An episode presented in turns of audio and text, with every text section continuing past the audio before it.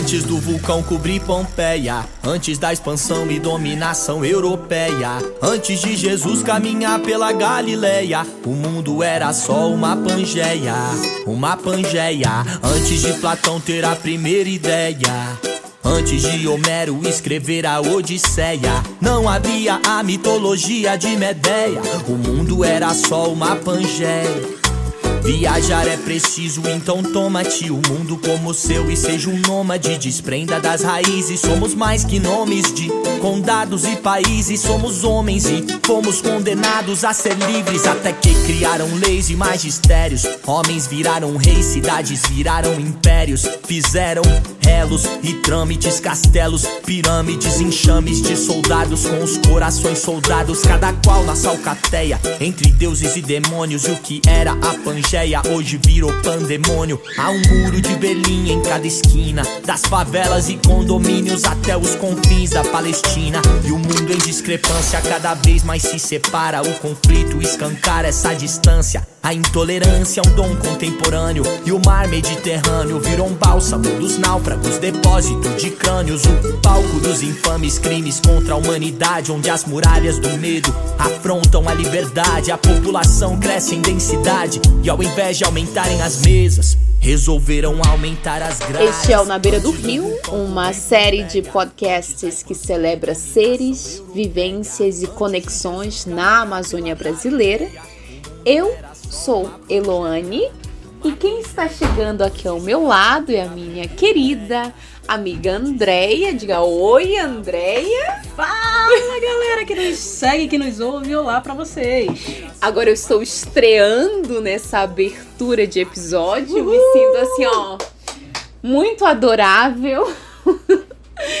e hoje nós vamos começar lembrando de um episódio super especial que fizemos há algum, algum tempo. Foi um dos nossos primeiros episódios, uh, intitulado Caminhos do Design na Floresta.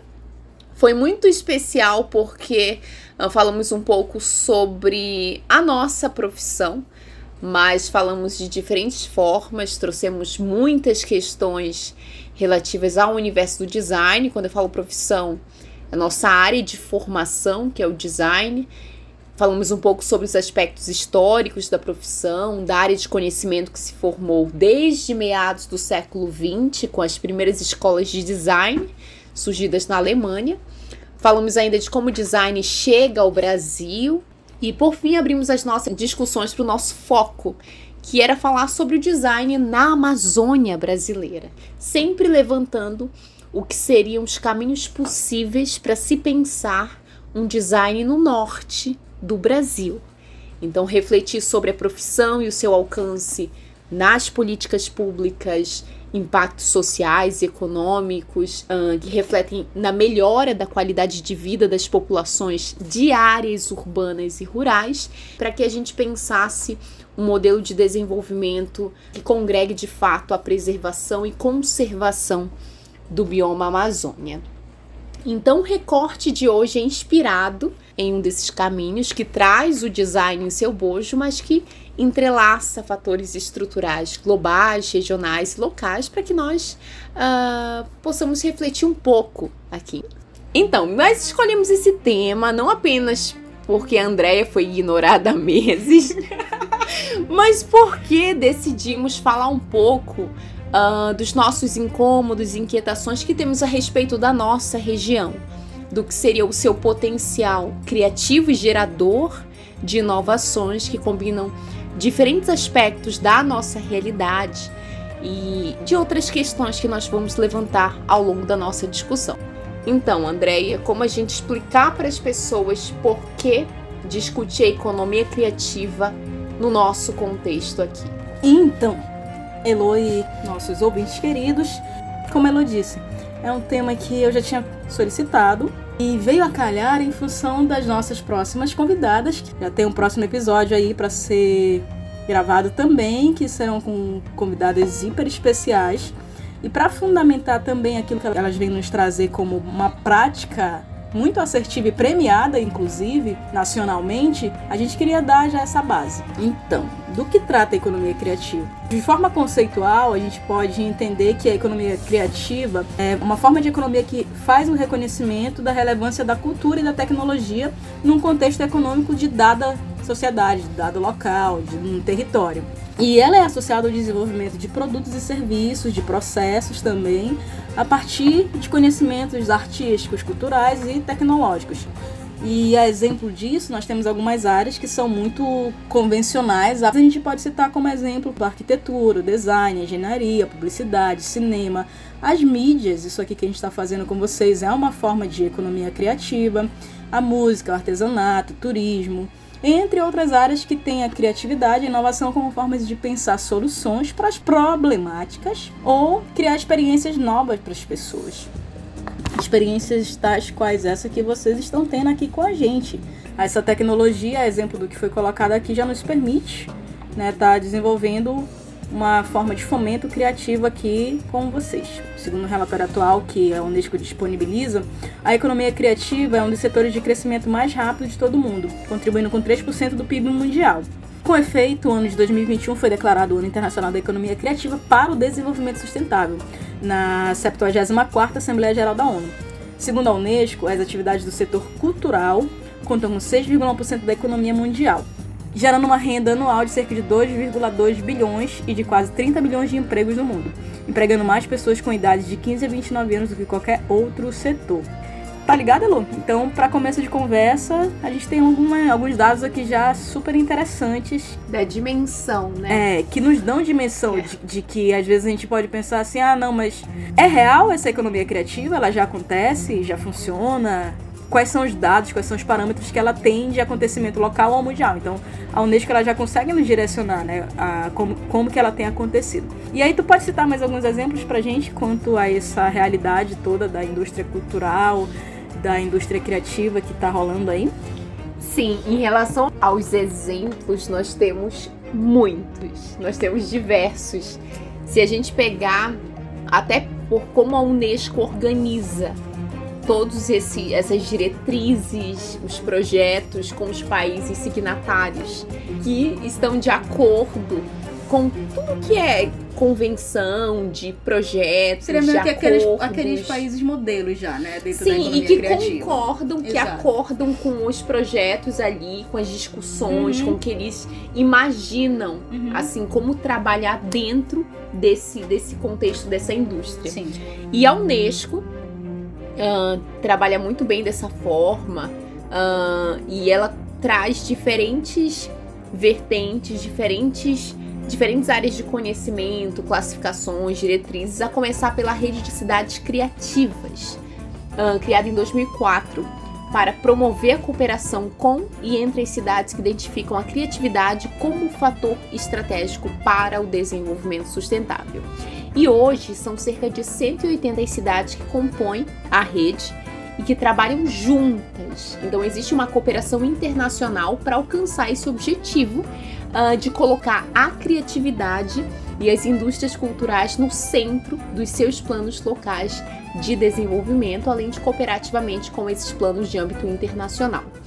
E a Unesco ali elenca o que seriam as sete áreas criativas a saber, artesanato e artes populares, artes midiáticas, filme, design, gastronomia, literatura e música. Lembrando que 10 cidades brasileiras fazem parte da rede. Nós temos Curitiba, Brasília e Fortaleza na temática design.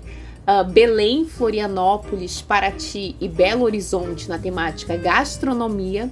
Uh, Salvador na temática música João Pessoa na temática artesanato e artes populares e Santos na temática cinema.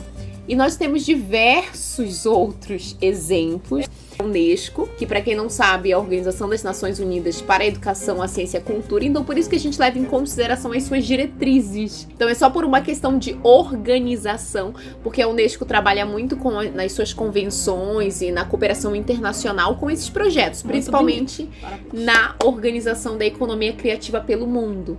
E é, é interessante ver todos esses parâmetros da Unesco, porque, como, como eu já mencionei, traz a questão da com concordância entre os países, dessa cooperação internacional em torno de diretrizes comuns, de projetos comuns acerca uh, é, da ciência, educação, comunicação, cultura. E por isso que a Unesco, ao longo dos anos, realizou diversas convenções na área de cultura.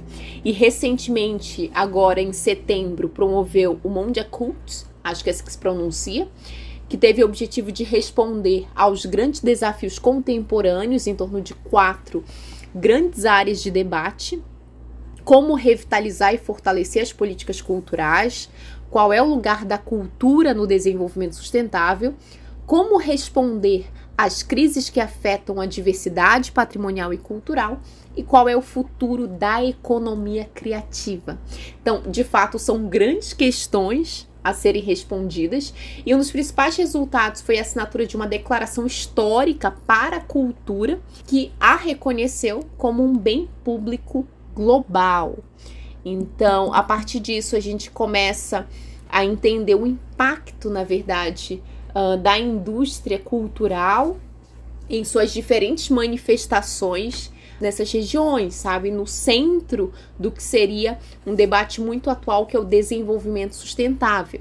Então nós temos como outro exemplo a conservação dos sítios do patrimônio cultural. Nós conversamos uma vez sobre isso com a Maíra no episódio sobre cultura, cidades e patrimônio que nós conversamos com ela. Ela explicou um pouco sobre o papel do IFAM, que é o Instituto. Ouçam. Sim, o, o Instituto Patrimônio Histórico e Artístico Nacional falou um pouco sobre o papel na salvaguarda uh, do patrimônio material e imaterial do Brasil e a Unesco atua com esses instrumentos de salvaguarda a nível global e sempre incentivando essa questão de investimentos na preservação uh, do patrimônio, dos patrimônios uh, ao redor do mundo.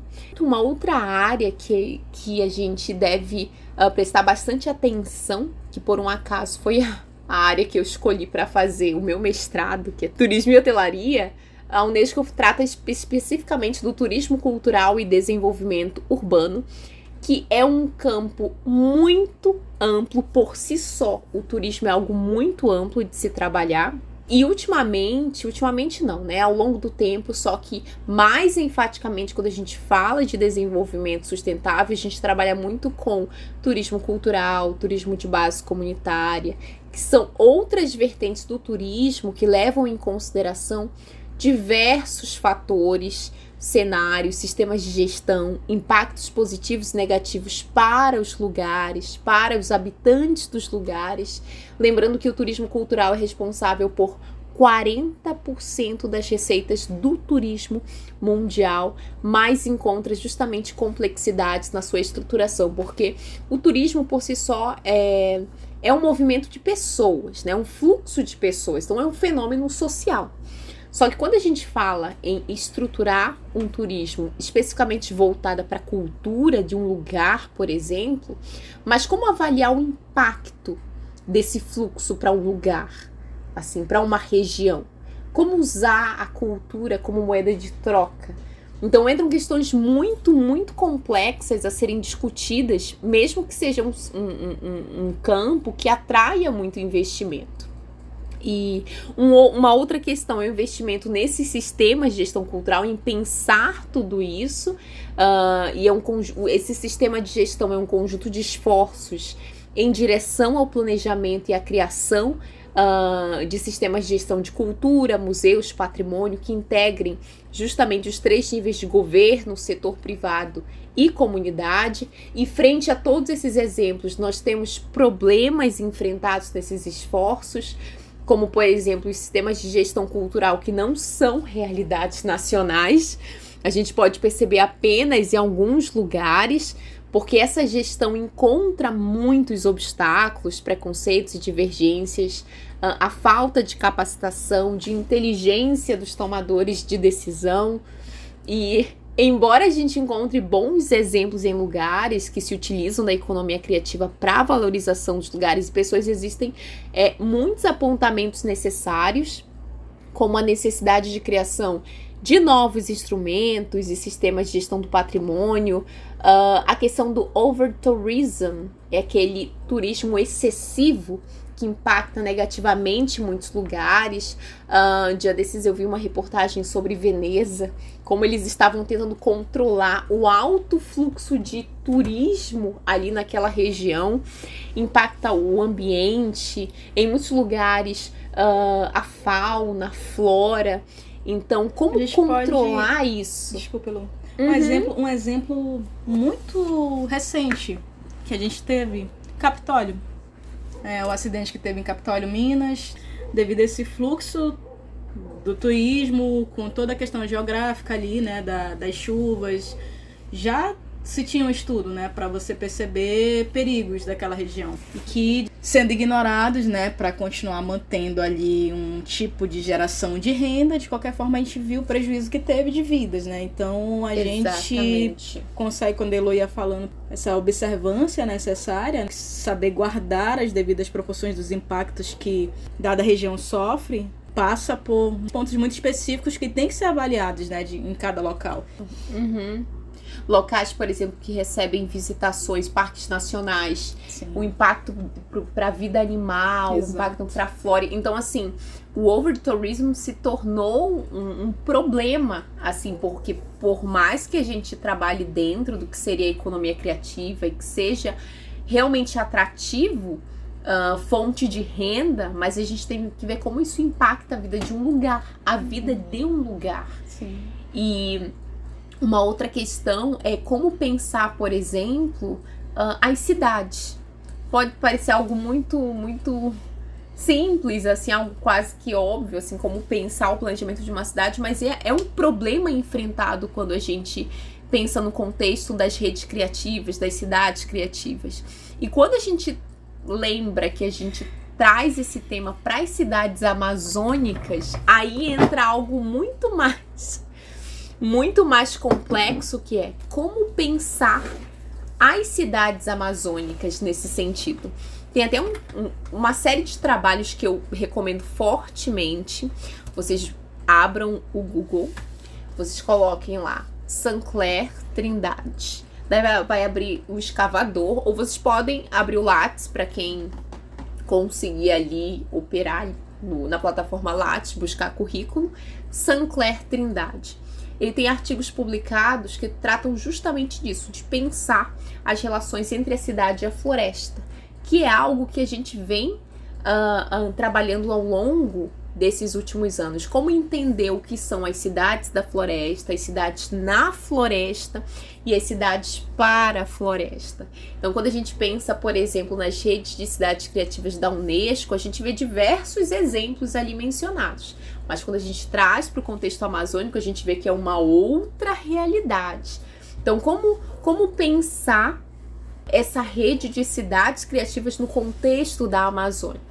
E ele reflete diferentes formas, não fala especificamente da economia criativa, mas ele fala do que é, uh, do, do que são essas cidades na floresta, para a gente poder entender de que forma elas se estruturaram, de que forma elas, elas se entremeiam e como nós podemos pensá-las, refletir essas relações. Ele até Uh, eu até destaco um trecho de um dos artigos dele, intitulado Cidade e Floresta: Paisagens, Interações e Horizontes de Vida Urbana na Amazônia, onde ele fala refletir a condição futura de nossas cidades que possam se voltar para atender em primeiro plano as demandas cidadãs locais e que nos levem a falarmos metaforicamente de cidades para a floresta.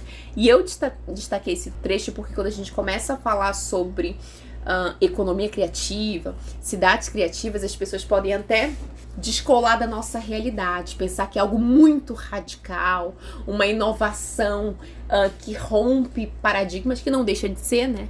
Mas quando a gente fala em criatividade, inovação, a gente fala também de mudanças que são importantes na vida das pessoas, que por meio eh, de ações, de planejamento, aquelas ideias conseguem modificar a vida das pessoas de uma, de uma de alguma forma. Então, quando a gente fala em simplesmente atender demandas cidadãs, é uma forma da gente entender que essas mudanças, essas modificações, com base na criatividade, que nada mais é olhar para uma realidade ali e pensar na solução para esses problemas, ou de novas experiências para aquelas pessoas, é uma forma também de economia criativa, de uma, de uma economia criativa construída na realidade amazônica, no nosso cenário.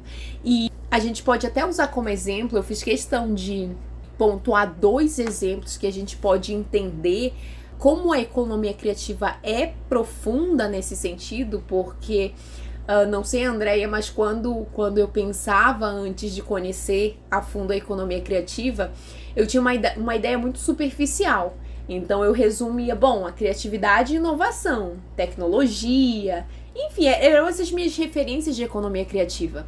Então, como eu, quando eu comecei a pesquisar a respeito mais a fundo e vi como ela pode mudar a vida das pessoas na relação com as, com as cidades, a questão de mobilidade urbana, de interação com a paisagem, enfim, eu aproveito para fazer duas recomendações.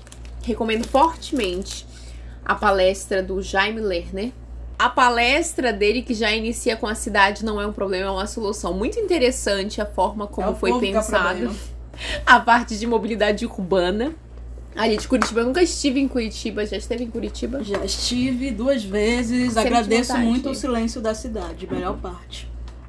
Sempre Você- tive vontade de ir A lá. cidade é uma das melhores partes que eu achei de Curitiba. Uhum. É que quase todas as ruas têm um, um limite de velocidade em função da questão sonora do Sim. trânsito. Da, da- mesmo com o trânsito nas horas mais intensas, Uhum. consiga ser uma cidade bem mais silenciosa do que as que vivem nesse mesmo fluxo. É que ali. não seja caótica, né? Exato.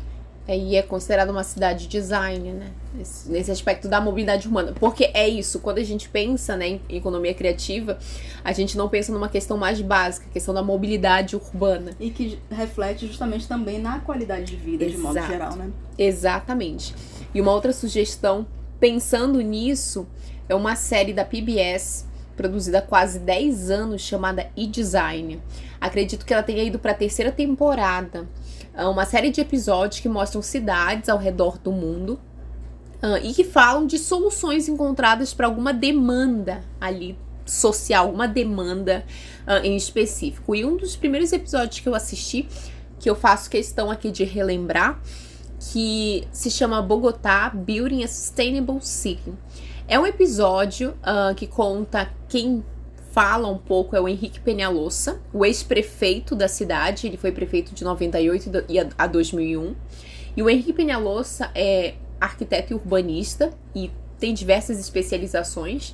E quando se tornou prefeito da cidade, transformou uma das do que seria né, os centros urbanos mais caóticos do mundo em um modelo de planejamento urbano sustentável e cívico. E na época eu lembro de muitos detalhes. Eu não voltei a assistir para esse episódio, na verdade o que eu tô relatando é o que eu lembro do episódio que eu assisti há quase 10 anos. E é super curioso, super interessante como ele fala é, como foi a organização da sua equipe de arquitetos, designers, urbanistas para pensar ah, uma questão para uma solução para a mobilidade urbana. Então, como eu disse, era um núcleo urbano, um núcleo muito caótico. Foi quando ele começou a desenvolver muitos projetos voltados para essa mobilidade. Então, ele reformou o transporte público. Foi quando houve a criação da Transmillennium, si- um sistema de transporte coletivo. Então, além do veículo principal, que era o BRT, tinham os veículos menores, por exemplo, que iam até aquela, numa determinada comunidade, a um determinado local ali muito de difícil acesso para buscar as pessoas, por exemplo, Sim. para levar para os centros urbanos para pegar os veículos maiores. Além disso, ele acrescentou mais vias verdes, asfaltou muitos locais ali que eram considerados periféricos, ahn, construiu bibliotecas públicas e criou o maior trecho de ciclovias do mundo. E uma das falas dele na época, que eu me lembro assim, que ele fala que se ele não tivesse feito, ninguém mais faria isso. Então isso mostra muito do que seria essa tomada de decisão e esse entendimento de questões básicas da população, o que a cidade precisa, o que as pessoas precisam. Então, por meio ah, desse conjunto, dessa equipe multidisciplinar, com base nos problemas que se apresentavam ali na realidade, eles propuseram uma solução, uma solução criativa, uma solução inovadora para aquele contexto e que transformou a vida daquelas pessoas. Os dados sobre violência urbana, inclusive sobre a qualidade de vida, sobre a autoestima das pessoas, a integração social, tudo isso muda a vida das pessoas. Então, quando a gente pensar, todas as vezes nós pensarmos em economia criativa, a gente tem que pensar em políticas públicas para os cidadãos, questão de básicas de infraestrutura. Isso tudo muda a vida de, das pessoas.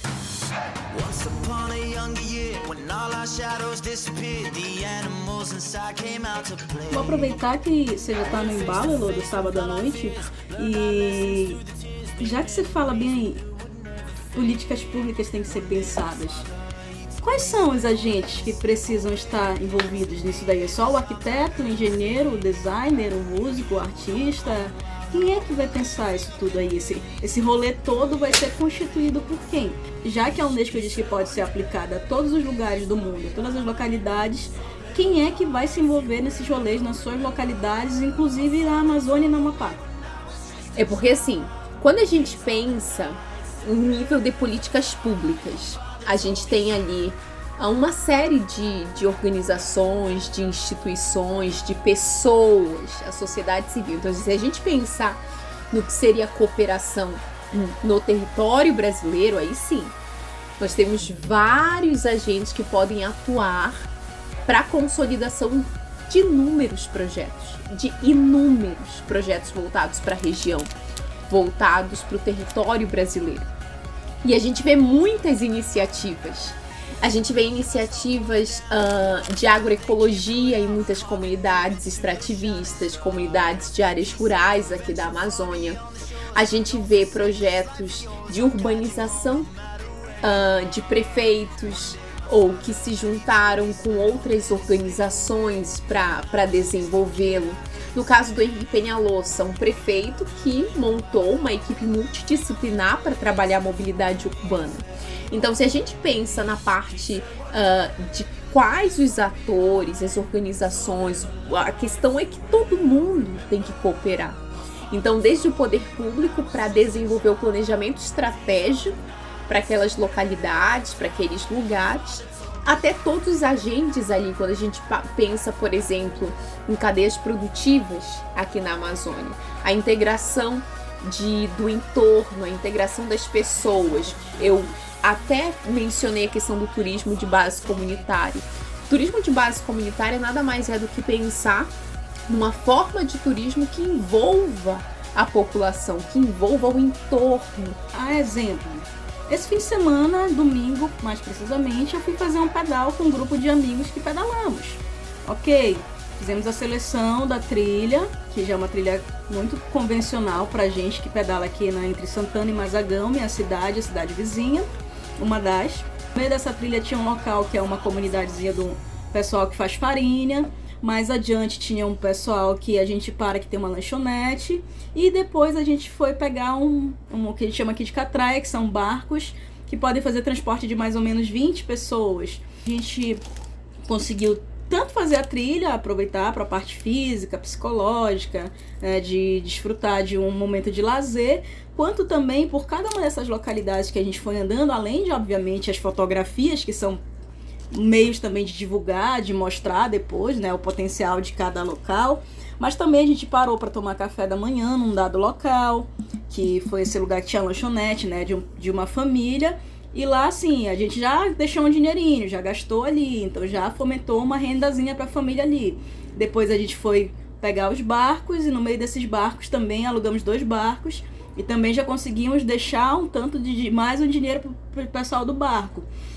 Então, falando nesse sentido de uma simples trilha, por um grupo de mais ou menos 20 e poucas pessoas, 30 pessoas, a gente conseguiu, de certa forma, movimentar a economia. Movimentar pessoas que têm ali uma, um dado recurso do café da manhã, do seu barco, de fazer o transporte.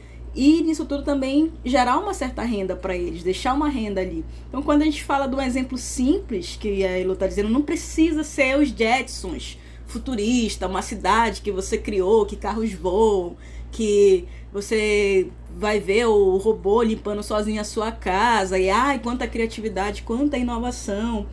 nós não estamos falando disso. Hoje não. Hoje, na nossa realidade, a gente está falando de outras coisas. Não estamos isentando que essas possam acontecer, mas não são essas hoje o nosso alvo. Quando a gente fala economia, a gestão dos recursos que estão à nossa disposição. Todo dia, pessoalmente, nós somos pessoas que devem fazer a sua economia pessoal diária. De todos os recursos que nós temos para viver, para respirar, para tomar banho, para comer, para sair de casa e colocar gasolina no carro ou para alimentação que você vai ter para pedalar, para ir na sua moto, para onde você vai. A gente, nós somos seres humanos que vivem a economia, seja pessoal, seja na sociedade, comunitária, o que for. Então, fazer a gestão desses recursos é algo que nós já fazemos cotidianamente. Só que aqui a gente está falando dessa economia no nível já mais social mesmo, assim, de sociedade. E quando a gente fala da economia criativa, como eu dizia outro dia para a criati o que é a criatividade? É criar atividades. Então a gente vai estar tá entendendo quais atividades a gente pode estar tá criando que possam fazer com que a gente tenha esses recursos que estão à nossa disposição, à disposição de uma comunidade, de dado grupo, de dada família, de dadas pessoas, e que possam estar tá fazendo com que também renda seja movimentada, com que também aquilo que a gente chama de os recursos intangíveis, né? Porque a gente tem os tangíveis, mas a gente tem também, quando a gente fala ainda agora de qualidade de vida, quando a gente fala de melhoras diversas, em graus diversos, né? Pessoais e sociais. Então, são recursos que a gente talvez não tenha como mensurar de uma forma muito rápida, muito específica, como a gente mensura recursos tangíveis, recursos materiais, recursos que têm uma dada finitude. Então, há dentro da economia criativa tanta potencialidade para você estar tá criando, fazendo manutenção, gerindo recursos tangíveis quanto intangíveis, né? Então, assim, é toda uma cadeia que vai sendo gerada a partir de uma atividade que você cria, de uma realidade que você pensa, que você propõe, que quando Elo é falando, né, os N agentes são, são somos todos nós, né? Há um responsável que tem que articular em determinado momento, há outro que vai ter que estar tá ali pensando com mais afinco e realizando, colocando na prática, aplicando, mas há aqueles que também vão desfrutar daquilo e que também são parte dessa cadeia, também são parte desse movimento todo, né, da economia criativa. Então, de modo geral, a gente pode dizer que todos nós somos agentes, né, Lô, desse processo que essa gestão de recursos ali disponíveis e que aí a gente já traz, né, essa questão da sustentabilidade junto, né? A gente não olha essa gestão de recursos da mesma forma dessa economia tradicional que está aí. Há quem construa os aviões, escreva as revistas e outros dedilham violões.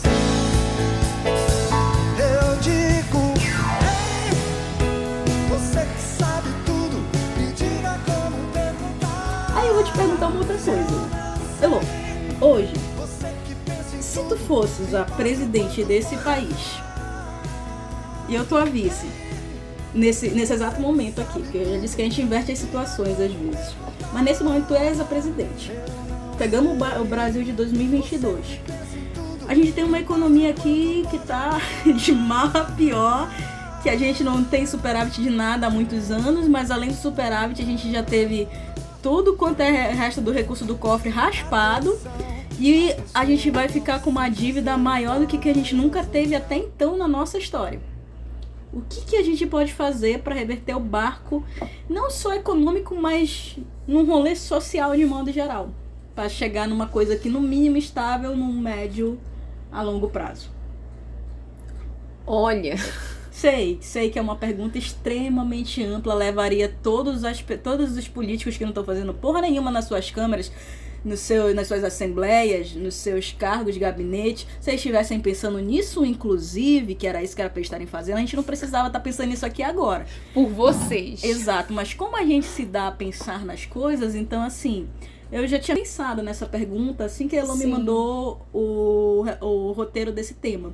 E eu digo, eu sei que a gente tem capacidade de ver muita a coisa, de pensar muita coisa. A gente tem potencial criativo gerador, o que, gente, o que o Brasil mais tem é Exato. É eu digo, então, eu quero que a gente pense gerador. nessa linha, sendo, desafiando essa proposta de nos fechar, hum. assim, com algumas ideias que a gente já sabe que são muito válidas, mas a gente sabe que o Brasil é um país extremo, de norte a sul, potente para ações de economia criativa. Sim para além disso, o que, que a gente poderia fazer de fato dentro da tua concepção hoje para dar um upzinho assim, economicamente, dessa gestão de recursos? Mas se tu quiser ir além, fica à vontade. A meu ver, para cada região do país tem que ter um planejamento estratégico diferente. Eu posso já, como tua vice, te sugerir uma coisa? Pode falar. Podemos criar os Estados Unidos do Brasil? Dividimos o Brasil, novamente, não só em região, mas cada região tendo um, uma presidência específica. A questão é a resistência da população. Exato, mas se a gente consegue convencê-los de que isso é uma coisa interessante. É, a gente parte sempre desse pressuposto, né? Vamos convencê-los de isso. qualquer coisa. Não, pronto, não, pronto, mas vamos aqui, vamos aqui. A gente, tá, a gente não tá dizendo que isso vai ser aplicado, mas vocês podem pensar depois ouvindo esse podcast nas coisas que são interessantes, viu, seu bando de filho do Maia que estão por aí sendo eleitos. Mas assim, a gente sabe que realmente você trabalhar com essa questão do sentimento de nacionalidade, de patriotismo é algo muito delicado. Mas se a gente consegue convencer de que cada região que nosso país é continental, todo mundo sabe disso, que é muito difícil só uma presidência gerir isso aqui tudo. E se a gente consegue de fato criar dessas regiões mini presidências, tipo, super fácil super fácil da Zona Norte, super fácil da Zona Sul, super fácil não sei de onde. E aí você consegue, para cada região, setorizar melhor as coisas para atender melhor aquelas dadas regiões. Se a gente consegue setorizar isso, todo mundo, beleza. Brasil, Estados Unidos do Brasil. Temos presidências que se conversam, que articulam melhor as dadas necessidades de todas as regiões. Seria uma possibilidade legal? É porque, na verdade, por exemplo, o governo dos estados, dos estados quero... já, já, serviria para isso. Seria. Tecnicamente. Essa é a questão. Sim, a gente só vai seria. mudar a nomenclatura, mas Não. é, é, é esse o trabalho. Mas é justamente as especificidades de cada prefeitura, de cada governo, olhar ali seu estado. Mas se a gente realmente setoriza essas regiões que já estão geograficamente meio que combinadas e sendo divididas é uma outra confusão tu conseguir eleger pessoas interessantes para tudo isso para depois chegar com esses líderes e vamos conversar. O que que tá pegando aqui em cada uma dessas coisas? Para mim, na minha concepção, eu, eu colocaria um. Tô muito um curiosa ponto, um na ponto tua concepção. um ponto a ser pensado seria esse. Eu sou de verdade uma pessoa que o meu primeiro ponto seria: dividamos o Brasil de fato com mini presidências. E a partir disso, óbvio, a gente pensando numa política que fosse séria, que fosse justa, que fosse honesta, que pensasse em eficiência política, que pensasse realmente no contexto de política social sendo aplicado como deveria, né, democraticamente, dentro de todos os parâmetros. Essas regiões se começando as suas presidências, levando melhor essa visualização mais próxima, porque assim, por exemplo, o Lula agora saindo em. A gente vai falar do Lula mesmo porque é dele que a gente tem que falar. O Lula agora saindo no segundo turno, ele tem 27 estados para visitar nesse período de 20 dias mais ou menos de campanha que ele teve entre um turno e outro. O cara tá se matando. Ele não tá dormindo, ele não tá fazendo nada. Ele tava indo agora no ABC, São Paulo, depois ele ia estar tá lá em Curitiba. Imagina isso, para uma pessoa só gerir. Então a minha ideia de quando divide-se para poder ter uma, um cuidado maior de cada gestão seria essa, sabe? Porque eu acho que não tem condições, é continental o nosso país. Para só uma cabeça, só um governo, uma estrutura toda da conta. Eu penso isso. Mas desculpa, eu te fiz uma pergunta e te interrompi com a minha ideia, mas era isso que eu queria, não. que a gente fosse trocando e entendendo coisas. É interessante, mas essa questão de divisão mexe muito com a questão da identidade nacional. Eu sei. Questão de identidade nacional. É por isso que a gente vai trabalhar pressupondo que todas as pessoas vão concordar com aquilo que a gente. Mas é até Sim. um pouco.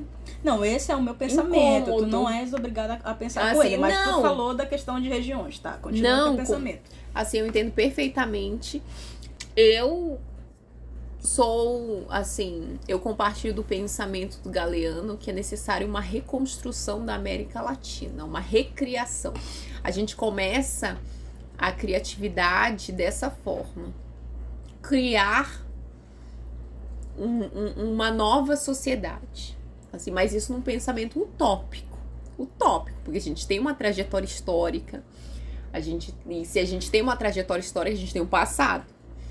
Então não é assim, pode até ser, a gente, a gente pode até começar a criar uma nova sociedade. Só que a gente tem que começar em conjunto. Então, como começar em conjunto, né? Em comunhão? É muito complicado, por exemplo, se a gente pegar a situação do, atual do país, ver o quanto a população é diferente. enquanto nós somos. Ah, como o Brasil, a população brasileira é diferente entre si, ela está dividida. Não apenas por questões políticas, mas morais, questões de costumes, de valores, de princípios.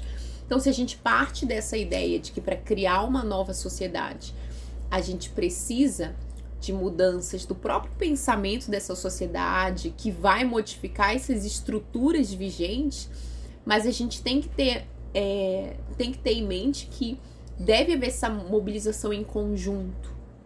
Então, como partir de uma sociedade fragmentada em muitos aspectos? Aí eu posso ir para um autor que você gosta muito? Sim, pode. Aí eu vou lá naquele cara que você gosta pra caramba. Marx. Marx ele vem justamente questionar o socialismo, vamos chamar assim, para não ofender quem se ofende com a palavra comunismo, socialismo utópico. Ele vai para base de um, de um socialismo histórico, material e dialético. Ele vai para essa proposta de vamos pegar e trabalhar com a realidade, trabalhar com o que a gente tem. Né? Porque não dá para a gente vir do plano do caderno, da prancheta, para dizer, ó, o ideal seria esse, o utópico, o, o perfeito seria esse. Porque a gente é toda uma realidade estruturada, fundada, que está enraizada na nossa sociedade que seria muito complicado de desconstruir. Aí eu venho para um autor que eu gosto pra caramba e que amava Marx também. E que ele dizia, para além de Marx, eu vejo que vai por onde? Eu assim, né? Aí depois que a gente dividir o Brasil direitinho, vamos pensar a longo prazo. Aí eu penso que a gente pode ir por aquilo que eu sempre falo contigo. Para mim, a base fundante, mas não a única, porque todos os nossos setores, a gente já conversou isso várias vezes, né? A gente sabe que são todas as estruturas, todas as estruturas do nosso país, analisando somente o nosso país nesse momento, que foram fundadas sobre bases assim, né? Que hoje estão explodindo na nossa cara, né? De são, são baseadas em estruturas globais de, de exploração exato, e dominação. Exato, exato, mas aí olhando assim particularmente para o nosso e pensando no médio e longo prazo, aí eu diria, aí a gente volta para Paulo Freire, que aí traz também essa concepção de a base que vem da educação. E aí essa base da educação, pensando, digamos, ah, se em todas as nossas escolas, de fato, a gente começa a implementar programas que levem a sair desse obscurantismo que se instalou na nossa sociedade, e fazer com que de fato você perceba as estruturas que nos trouxeram aonde nós estamos, que nos fizeram estar e ser quem somos hoje socialmente, a médio prazo. E você começa meio que a tirar as amarras, as vendas dos olhos por meio da educação, aí as pessoas começam a enxergar. Estamos aqui nesse ponto. Para onde vamos? E aí novos, novas crianças, novos jovens, novas pessoas com uma mentalidade, digamos assim, de entendimento das estruturas da coisa vão começar a pensar de uma forma a se renovar também essa sociedade. E aí, caminhando nesse sentido de renovação para todas as estruturas, a gente ia ter pessoas pensando de uma forma como a gente um dia também foi alcançado. Tu já vendo uma estrutura com, uma, com um pensamento sempre muito mais amplo social. Eu confesso que eu, por muito tempo, fui presa a muitas dessas realidades que me amarravam a não enxergar a sociedade sendo conduzida somente por aquilo que a gente tem hoje, os caminhos da escola tradicionais, os caminhos da educação tradicional, que não me faziam ver essas amarras, essas estruturas todas. Sim. Mas um dia buscando conhecimento por fora, por N outras fontes, eu consegui, entendendo, estudando e chegar ao entendimento de dizer, pô, essa é a sociedade que a gente tá. E aí pronto, tive esse entendimento por meio do conhecimento, da ciência, né, de buscas que eu acho que com a educação na base social, ética, faça uma gentileza a você, pesquise mais sobre essa questão de entre moral e ética em Nietzsche, eu lhe indico, inclusive. E aí você vai procurar entender por que, que não é mais interessante a gente conduzir nosso pensamento por meio de questões morais. Éticos, sim. Inclusive, em ética, eu lhe indico Spinoza. Ética também vale muito ser dele.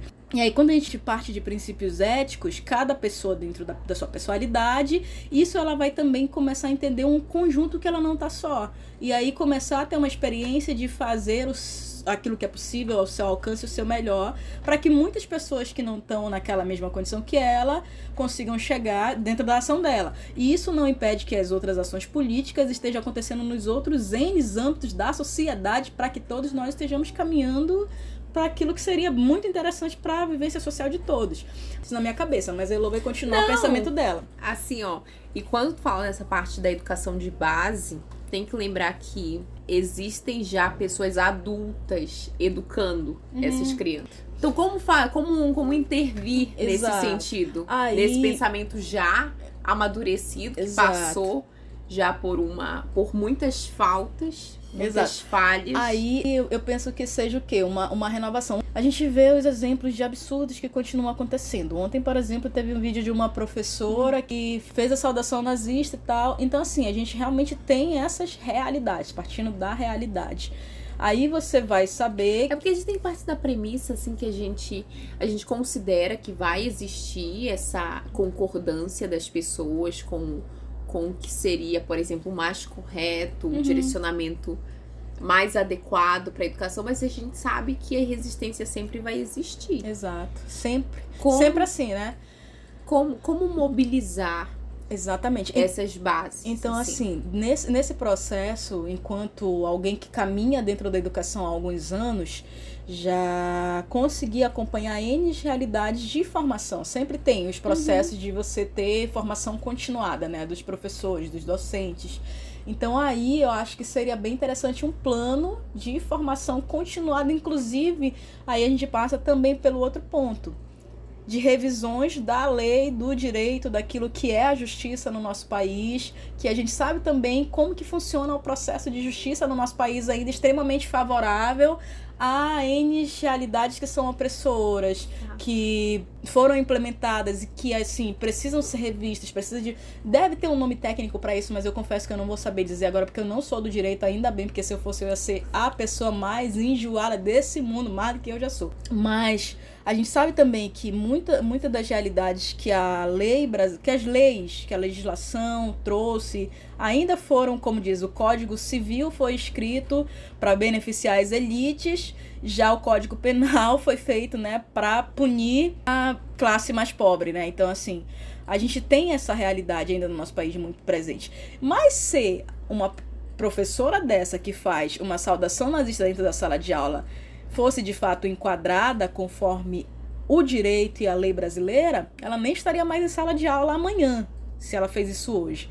Então, passa também, sim, pelo, pela aplicação das leis conforme seriam necessárias. Aí eu trago um exemplo que eu sempre converso com o Elô, é, e a gente tem, eu tenho também eh, os meus parênteses quanto a muita coisa, assim, da, da estrutura que foi formada nos países nórdicos. Mas, nos nórdicos, as estradas, se o cara passou ali da, da da quilometragem recomendada numa estrada, a multa não é barata, é caríssima. Então, feliz ou infelizmente, às vezes a gente vai precisar ter sanções para educar as pessoas. E sanções sérias e sanções caras. Mas no Brasil a gente sabe que as coisas sempre beneficiam os que dão as carteiradas e vai só valer para os mais pobres, né? Para falar de uma forma mais simples. Mas assim, eu vou voltar a repetir. Tem países em que, e sobretudo quando você vai realmente para a Europa, os caras são enjoados com lei lá. E eu sou muito a favor disso para muita coisa, eu não vou mentir.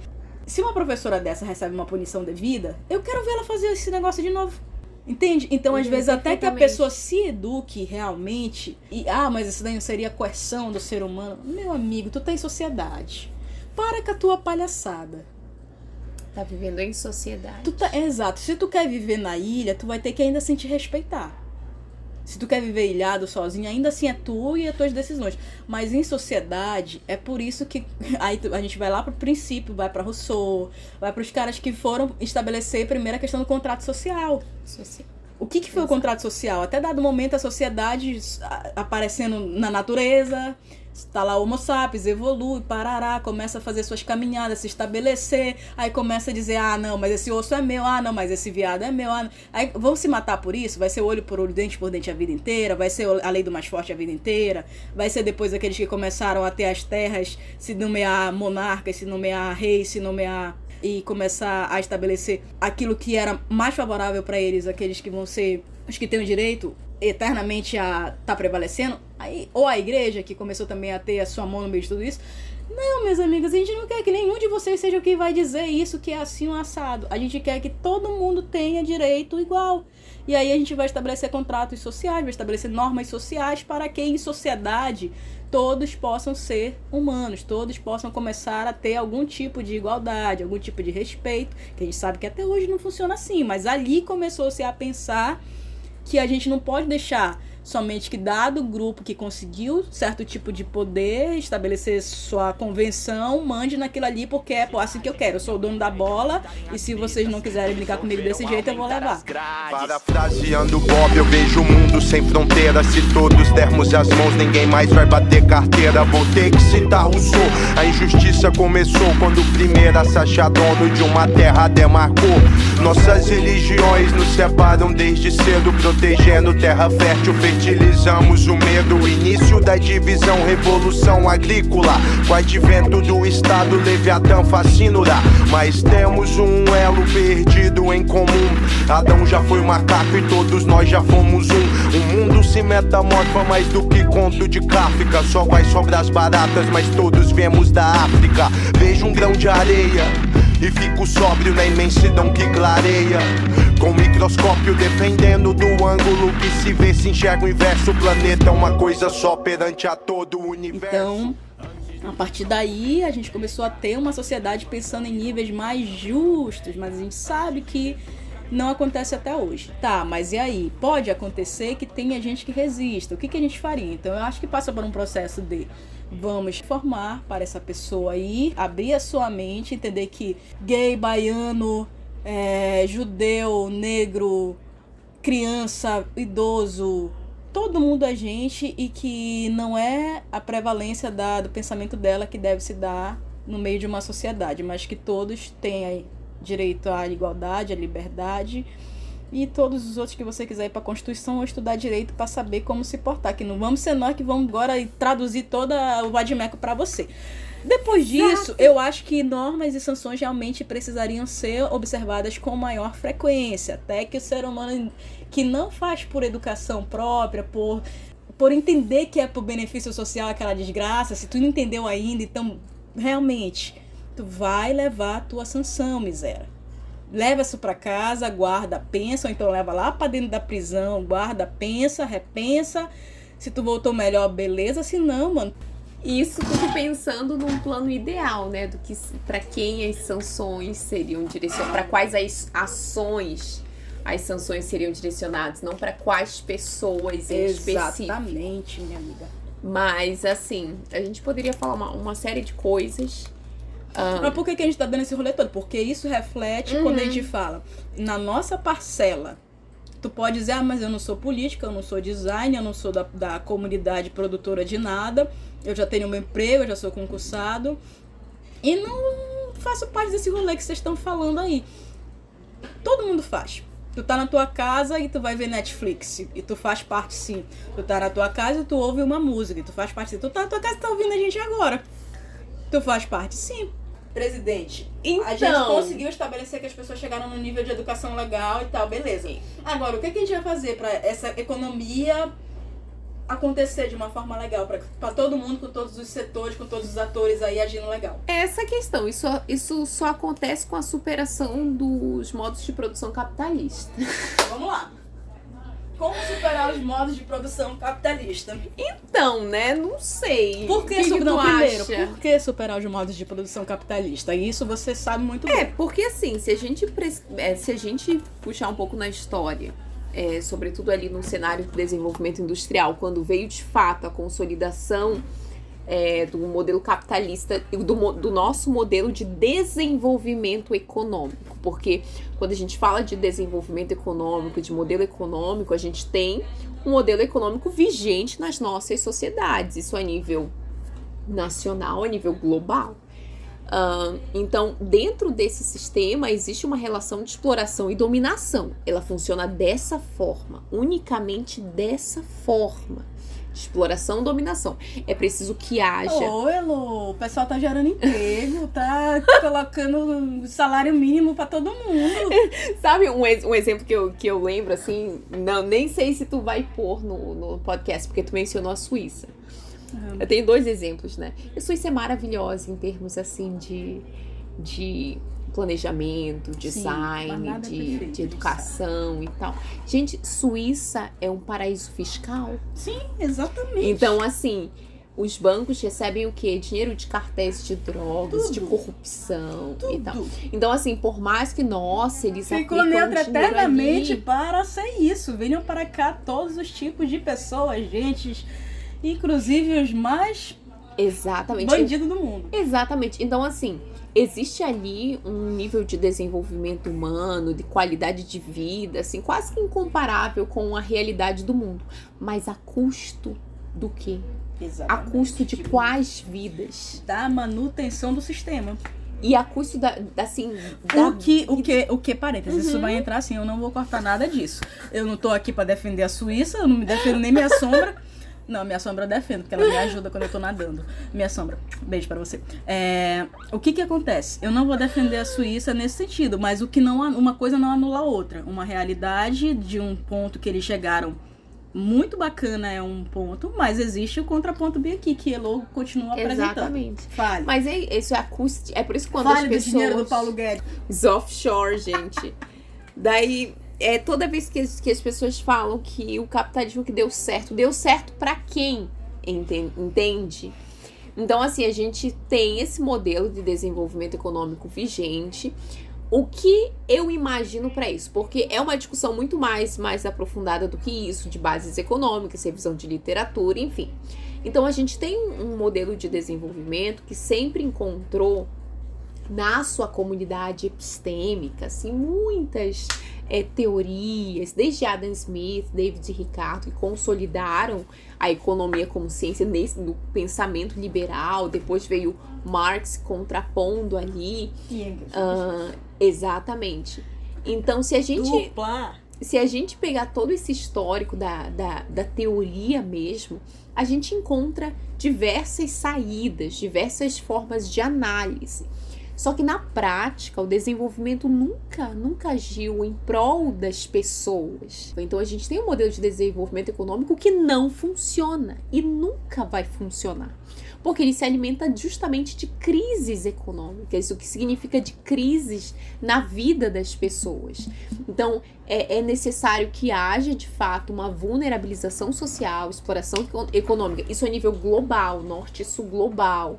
E dentro dos países, centro e periferia. Então, essa lógica global vem para as estruturas nacionais e as estruturas locais. Então, se a gente pensar que é esse modelo de desenvolvimento econômico que a gente tem, quando a gente pega, por exemplo, a economia criativa, a economia criativa é ali uma via, um caminho possível para se pensar o que seria ideal para as nossas sociedades, para a gente entender conceitos importantes de qualidade de vida, de cidadania, de cultura, de artes, mas só que quando a gente pensa em mudar a vida das pessoas, uh, mas de um modo mais amplo, um, um, uma, uma questão da, da expansão, da emancipação dos povos, das sociedades, porque a gente fala, por exemplo, enquanto presidente e vice-presidente. A gente estava até agora falando, comentando a nível nacional, a nível da, da, assim, do que seria para nossa população. Mas é, a, a gente vive uh, num, num, num mundo totalmente conectado, totalmente assim, dependente uns dos outros. A cooperação internacional é extremamente importante nesse sentido. Então, quando a gente pensa uh, nas nossas sociedades, é extremamente importante pensar nas outras. Então, a gente tem que levar em conta que, como a gente pode, por meio da economia criativa que nós estamos discutindo aqui, pensar, por exemplo, a nível do Brasil, a começar a modificar também as pessoas. Eu vejo muito isso por meio do consumo. O consumo. De que forma ensinar as pessoas a consumirem as coisas. Porque uh, o, o, que é o, a base ali do, do sistema capitalista é mercadoria. Então, assim, como transformar o que seria, porque até se a gente pensar no, no contexto da economia criativa, transforma cultura em mercadoria também. Sim. Quando a gente pensa relativo, relacionado ao PIB, a investimento. Desde a escola de Frankfurt, isso vem sendo pensado. Se você quiser mais saber, busque. Então, assim. Adorno. Exatamente. Walter Benjamin. Faço questão de colocar na descrição do episódio todas essas referências. A meu ver, essa parte da educação é extremamente importante começar a refletir as nossas formas de consumo. A, a sociedade de consumo precisa ser superada. Porque quando a gente começa a entender que tudo que a gente que a gente usa, que a gente compra, que a gente é, usufrui, impacta na vida em sociedade, impacta da forma como a gente enxerga as outras pessoas, da forma como a gente enxerga o lugar onde a gente vive. Então, quais são os novos modelos de consumo que a gente deveria ter? A partir desses, de, dessa ressignificação de como usar, do que usar, do que eu preciso para para me manter, para viver. A gestão do teu recurso próprio, né? Da tua vida. Ou se eu preciso de um recurso próprio. Exato. Então, assim, começar a questionar. Aqui a gente caiu num ponto que eu. Todo, todo episódio eu bato. Por que, que Precisa, eu Exatamente. Por que, que eu já bati tantas vezes nisso aqui que quem não entendeu que eu, eu cortei do último episódio quando a gente teve um Exatamente. debate um pouco mais profundo sobre isso, porque eu acho que não cabia ali naquele episódio apesar de sempre a gente cair, eu sempre implicar com isso, eu sabe? Ao, precisar e o dever, alguma coisa. Se a gente começa a se questionar. O que, que a sociedade isso? colocou pra gente? Ah, mas tu precisa disso, tu precisa daquilo, a gente precisa daquilo. Tu precisa mesmo. Tu precisa fazer tal coisa, tu precisa ser isso, tu precisa ser aquilo, Exato. tu precisa disso. Por que, que a gente tá indo nessa profundidade da coisa aqui nesse episódio, dando um rolê no mundo, dando um rolê na história? Dando rolê em N realidades que não são diretamente a gestão da economia criativa na superfície da coisa, mas a gente sempre vai nas estruturas, né? Na, no mais profundo. Nós somos essas pessoas. Exato. Perdão, Elo. E aí, o que, que a sociedade é coloca isso. que a gente precisa? Consumir. E, e, e, tu explicou perfeitamente a questão de precisar. Então, quando a gente começa a questionar o que a gente precisa de fato, a gente começa a quebrar essa, é, esse modelo econômico que é alimentado pelas indústrias. Uma obsessão, né? Pelos Vamos grandes... falar a palavra que foi colocada, né? A gente ficou obcecado por esse por modelo. Por bens materiais. Que a uhum. partir da, da Revolução industrial, industrial, foi sendo implementado. Então a, gente... a sociedade de consumo. A so... produção em série. Não, a nossa forma uhum. de vida. Porque a escolarização das pessoas foi sendo transformada e foi sendo justamente gerida para quê? Para dar conta das demandas do mercado.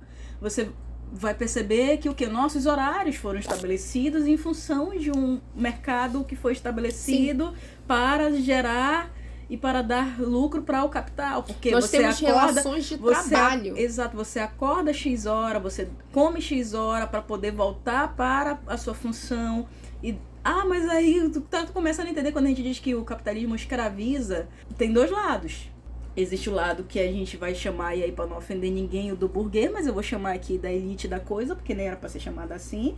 Mas tem gente que se ofende com a palavra burguês. Mas tá, existe um lado da elite, que é o, seria o dono do capital, e existe o lado daquele que é o oprimido, que é o trabalhador. E tem gente que se, se ofende também em chamar, ser chamado de oprimido, mas tu trabalhador, proletariado. proletariado, que não é o dono de um capital, e aí você tu vai... é pobre. É, aí você vai tentar entender, ah, mas capital é só o dinheiro? Não, existem N capitais. de produção. Existe, uhum. Exatamente, existem N tipos de capitais. Aí, pelo amor de Deus, vai também procurar um pouquinho mais, porque aí a gente já tá mastigando pra caramba aqui pra ti. Tá? Mas se você não é o detentor de, desses capitais, você é o cara que tá do outro lado. E você sendo esse cara que tá do outro lado, o trabalhador, de qualquer nação, você é aquele que é o explorado e sempre vai ser, enquanto precisar vender sua força de trabalho para que você produza a sua, a sua, o seu sustento diário, seu sustento de vida. E as coisas que você diz que você precisa ter para bem viver, para ter a sua qualidade de vida. Então, todos nós, se você ganhar, ah, mas eu ganho 20 mil reais por mês.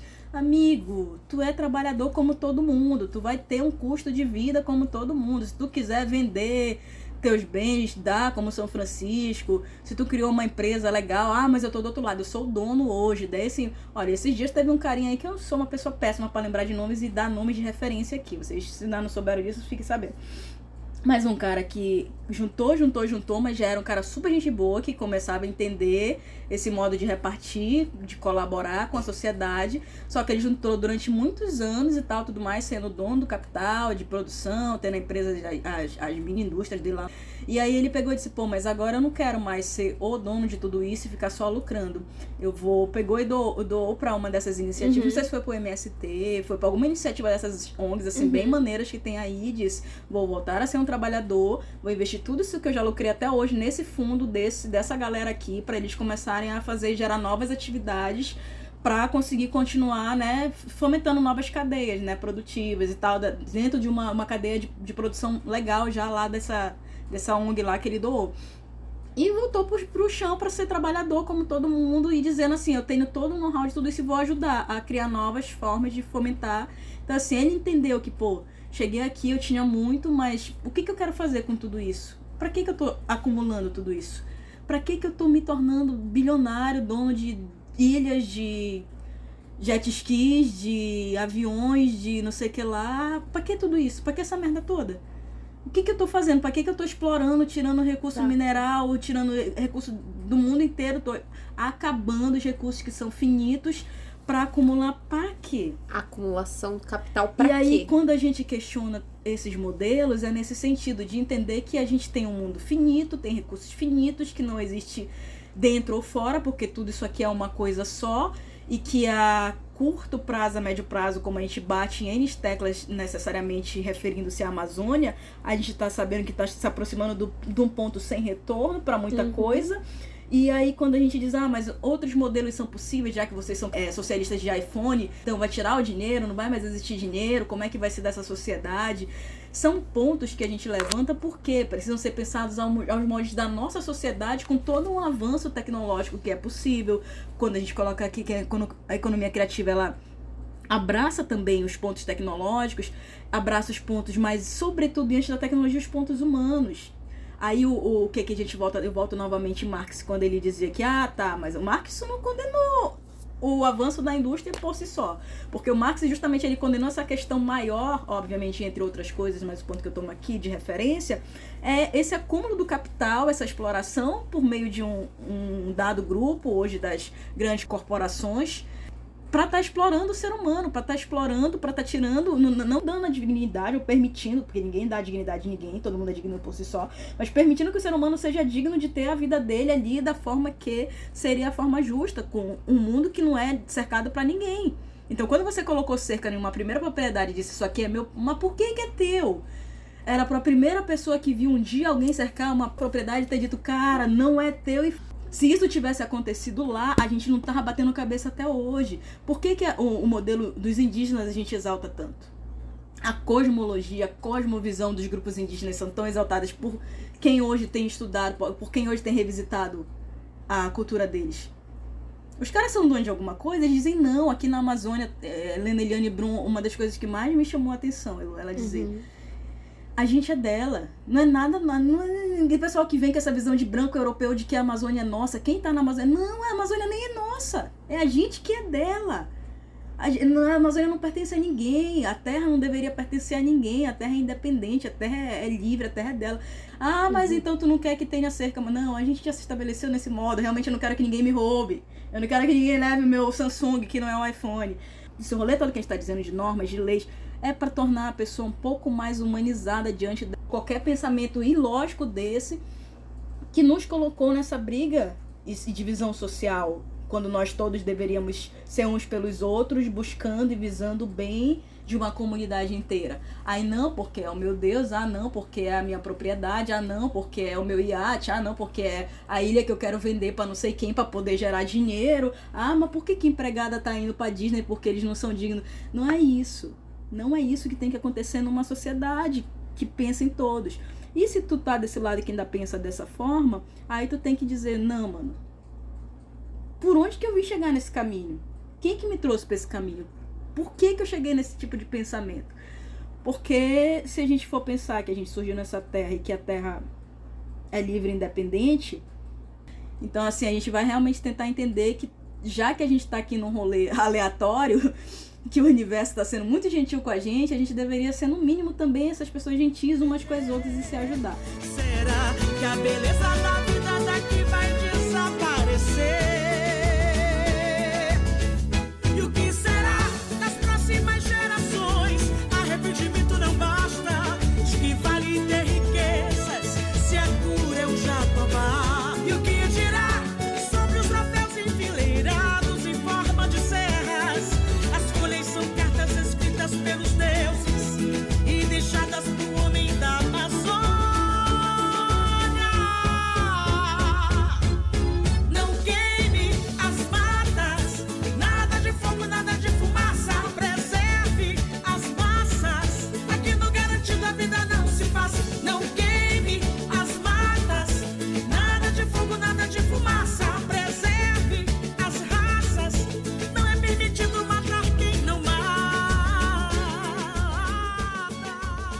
Voltando para Marx, você entra com a indústria, vem a tecnologia, conseguimos produzir energia, matéria.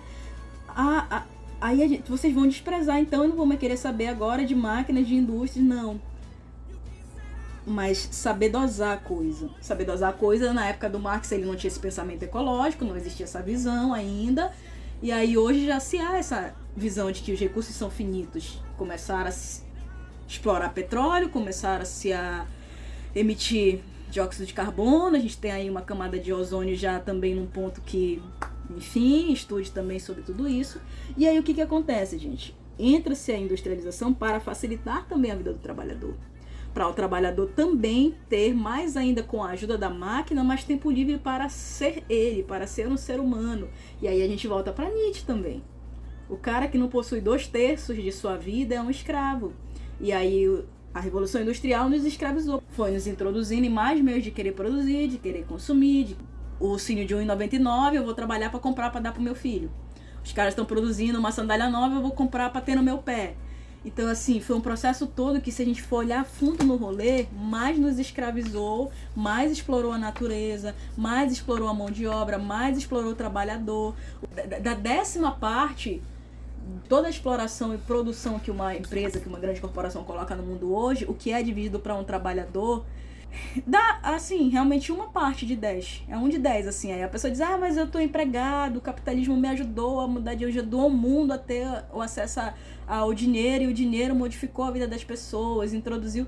Tá, tem esse lado que introduziu as melhoras em termos de tecnologia, melhorou a criação de um monte de, de a, a, eletricidade, tudo, mas isso tudo também explorou recurso, isso tudo também explorou o mundo até quase o esgotamento. E há o esgotamento de muitos. A Elo tá com Galeano aqui na mão, vale Galeano também tudo isso que a gente tá falando, a gente consegue ter a visualização da coisa por trás, mas talvez vocês não tenham, mas assim, o mundo foi extremo. Aqui no Amapá, minha gente, olha pra Serra do Navio, o exemplo mais claro que a gente tem no nosso alcance aqui pertinho, em que N corporações, empresas, praticamente a nível de chegar a explorar todas as riquezas de muitos lugares, e que isso não foi nenhuma economia criativa e nenhuma economia social, mas foi uma loucura capitalista e que deixou o que para trás? Favelização, pobreza, miséria, fluxo de gente de um lado pro outro desesperado para ter o que comer, para ter o que sobreviver. Todos os nossos episódios estão recheados de exemplos disso tudo.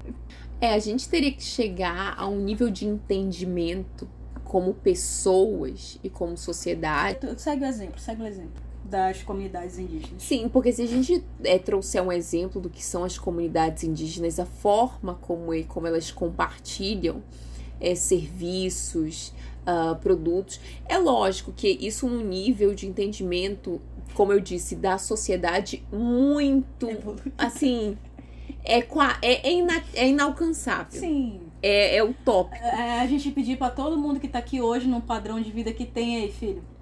Larga aí, então é, sabe que esqueça mercadoria, esqueça e a, a, acumulação de capital sempre houve nas nossas sociedades. A gente sabe que não aconteceria.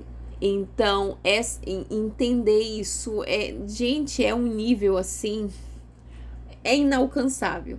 Só que se a gente pensar como começar a fazer dentro das nossas estruturas, assim, com nesse modelo vigente, a literatura já trabalha com, com o desenvolvimento endógeno, que seria um, uma forma, assim, né, de desenvolvimento com base no, no que ele diz, no que o nome diz mesmo, algo interno, algo interior. A gente olharia para as nossas bases, para o que a gente tem, para que se apresenta na nossa realidade, começar a desenvolver. Aqui na Amazônia, as cadeias produtivas, agroecologia, economia verde, bioeconomia. Então, a questão do desenvolvimento endógeno já é trabalhado, inclusive recomendo os trabalhos do professor Francisco uh, Costa de Assis, só acessar novamente Google, Francisco de Assis Costa, uh, professor do Núcleo de Altos Estudos Amazônicos. Logo no escavador vocês conseguem uh, visualizar alguns trabalhos deles, ou para quem consegue mexer no Lattes, acessar a plataforma Lattes, encontra ali muitos trabalhos onde ele fala sobre, sobre o desenvolvimento endógeno, faz uma revisão da literatura e trabalha justamente do que seriam esses novos uh, uh, novos entendimentos, novas ações e organizações, uh, sobretudo aqui na Amazônia, em regiões parecidas com ela, como as cadeias produtivas, arranjos produtivos locais, onde a gente poderia visualizar aí caminhos possíveis para para um desenvolvimento econômico aos moldes da nossa realidade e que fosse de fato sustentável, porque a gente tem que ter em mente que a sociedade em que a gente vive, a forma de, de, de economia que nós temos é insustentável. É de fato insustentável. Então, quais seriam as alternativas dentro dessa estrutura para que a longo prazo, quem sabe, a gente pudesse uh, pensar em superar esse modelo mais amplo, essa estrutura mais ampla. Então é um caminho possível, um dos caminhos possíveis que a gente pode galgar ali aos poucos. Temperatura subindo, cenários assustadores.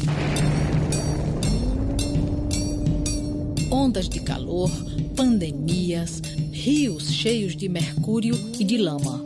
É o planeta dizendo que esse desenvolvimento a qualquer custo destrói a vida.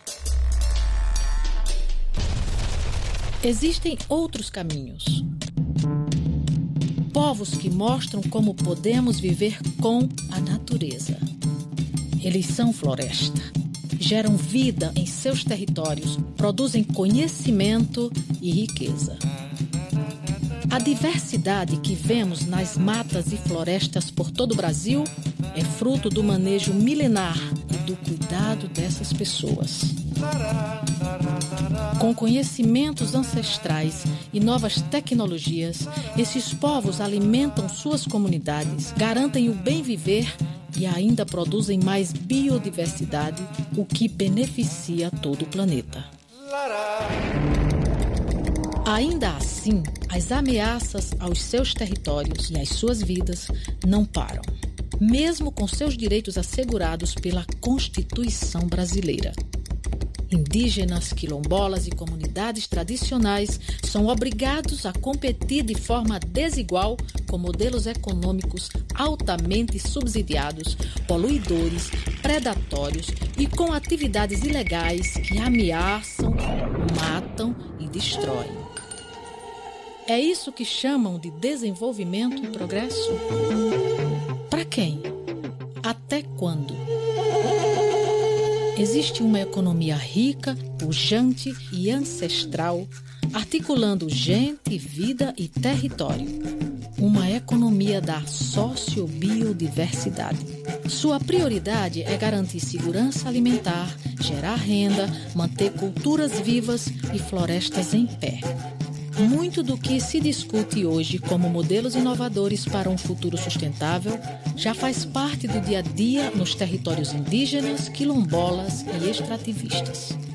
Já é economia circular, bioeconomia, agroecologia, agrofloresta, economia regenerativa, já tem bioconstrução há séculos.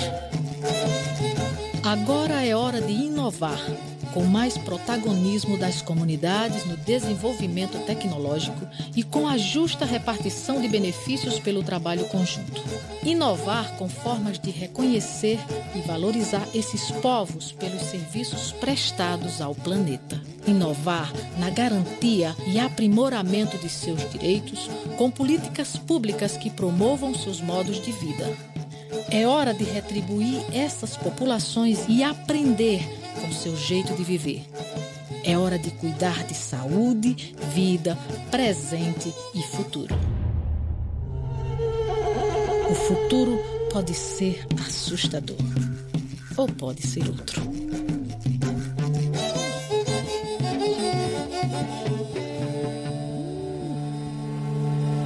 Minha presidente.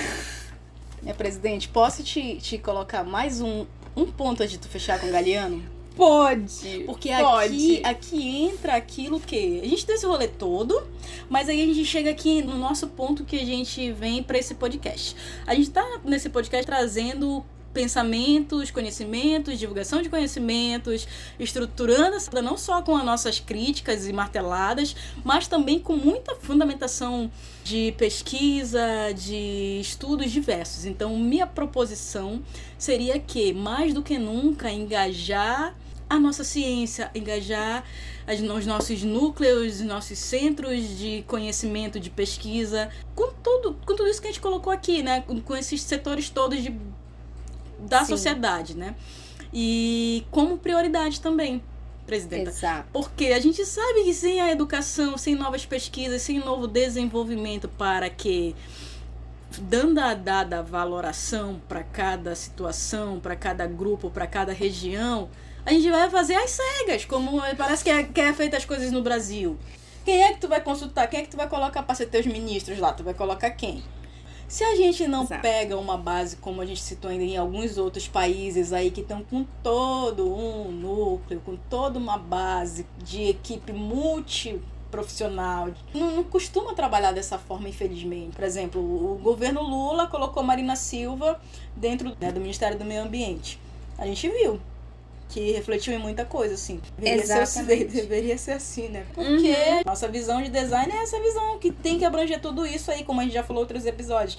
Mas ainda nós somos designers de produto. Isso aqui vai contra necessariamente a nossa profissão, é ir contra a maré da nossa profissão.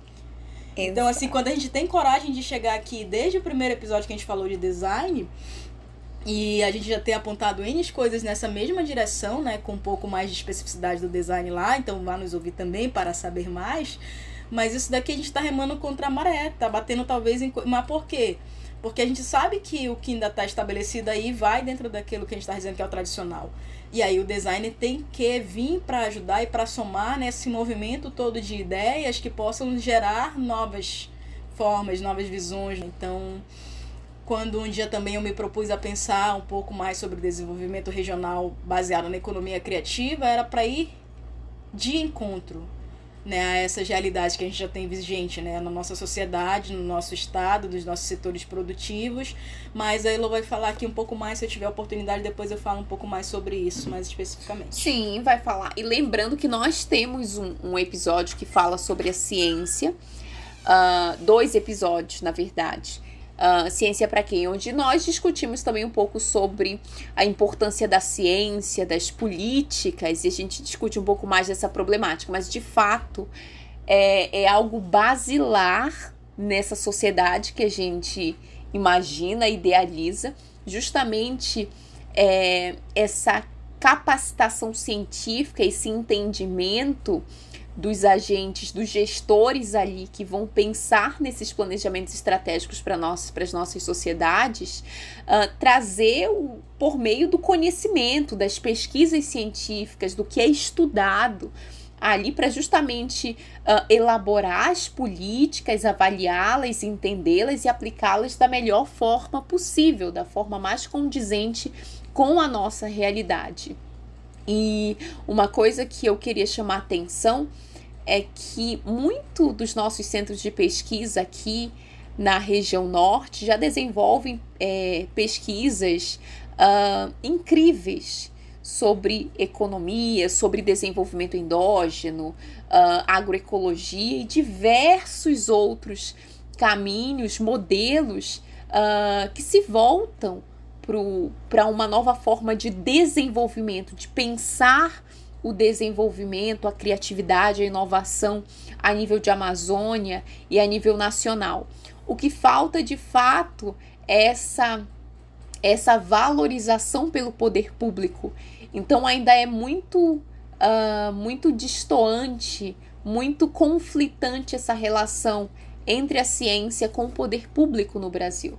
Então essa superação uh, desses problemas, desses obstáculos entre eles seria crucial para se pensar de fato de uma forma muito mais convergente, abrangente e assertiva o que seriam esses caminhos possíveis uh, para um novo modelo de desenvolvimento econômico uh, no Brasil, na Amazônia e e no nível mais global. Então a gente tem que pensar nas confluências de todas essas áreas, de todos esses agentes da sociedade civil. Uh, e é como a gente já falou diversas vezes, é uma utopia, a gente tem que levar em consideração as trajetórias históricas, os processos que as nossas uh, sociedades uh, passaram. E é por isso que eu queria não encerrar essa, na verdade, encerrar essa discussão por um momento, porque uh, André e eu comentamos no início que esse é um tema muito amplo e que merece uma segunda, terceira partes aí pela frente. A gente vai retomar daqui a algum tempo esse assunto, mas só para uh, fechar esse, esse, essa discussão por agora, eu gosto muito de de uma, de uma citação do Eduardo Galeano ao fechar uh, a sua célebre obra As Veias Abertas da América Latina, onde ele fala o seguinte. Nestas terras não assistimos à infância selvagem do capitalismo, mas sua decrepitude. O subdesenvolvimento não é uma etapa do desenvolvimento, é a sua consequência. O subdesenvolvimento da América Latina provém do desenvolvimento alheio e continua alimentando-o. Impotente pela sua função de servidão internacional, moribundo desde que nasceu, o sistema tem pés de barro. Quer identificar-se como destino e confundir-se com a eternidade. Toda memória é subversiva, porque é diferente e também qualquer projeto de futuro. Obriga-se o zumbi, o zumbi a comer sem sal. O sal perigoso poderia despertá-lo. O sistema encontra seu paradigma na imutável sociedade das formigas. Por isso se dá mal com a história dos homens, pela frequência com que muda. E porque na história dos homens cada ato de destruição encontra sua resposta cedo ou tarde no ato de criação. Então seria necessário, Andréia, a criação de uma nova sociedade, uma fundação de uma nova estrutura, de novas estruturas globais, regionais, locais, uma nova forma de pensamento sobre a vida, sobre a natureza, ah, sobre o mundo uma nova forma de se relacionar com as pessoas. Assim, deixando para trás tudo aquilo que foi construído uh, de mais. Nem sei qual adjetivo utilizar. Uh, mas. É isso. É isso. O que eu penso a respeito. Só que o que eu penso a respeito por agora é algo que a gente ainda está construindo. É algo que eu ainda tô assimilando assim na minha forma de pensar. Quais os caminhos possíveis para essa nova criação? Trago uma ideia, já mando na lata, não amassada. Desde a era da pedra polida, pessoas estão lascadas. Bem-vindos ao separatismo pós-apocalíptico. Registro em tag, homo sapiens do paleolítico.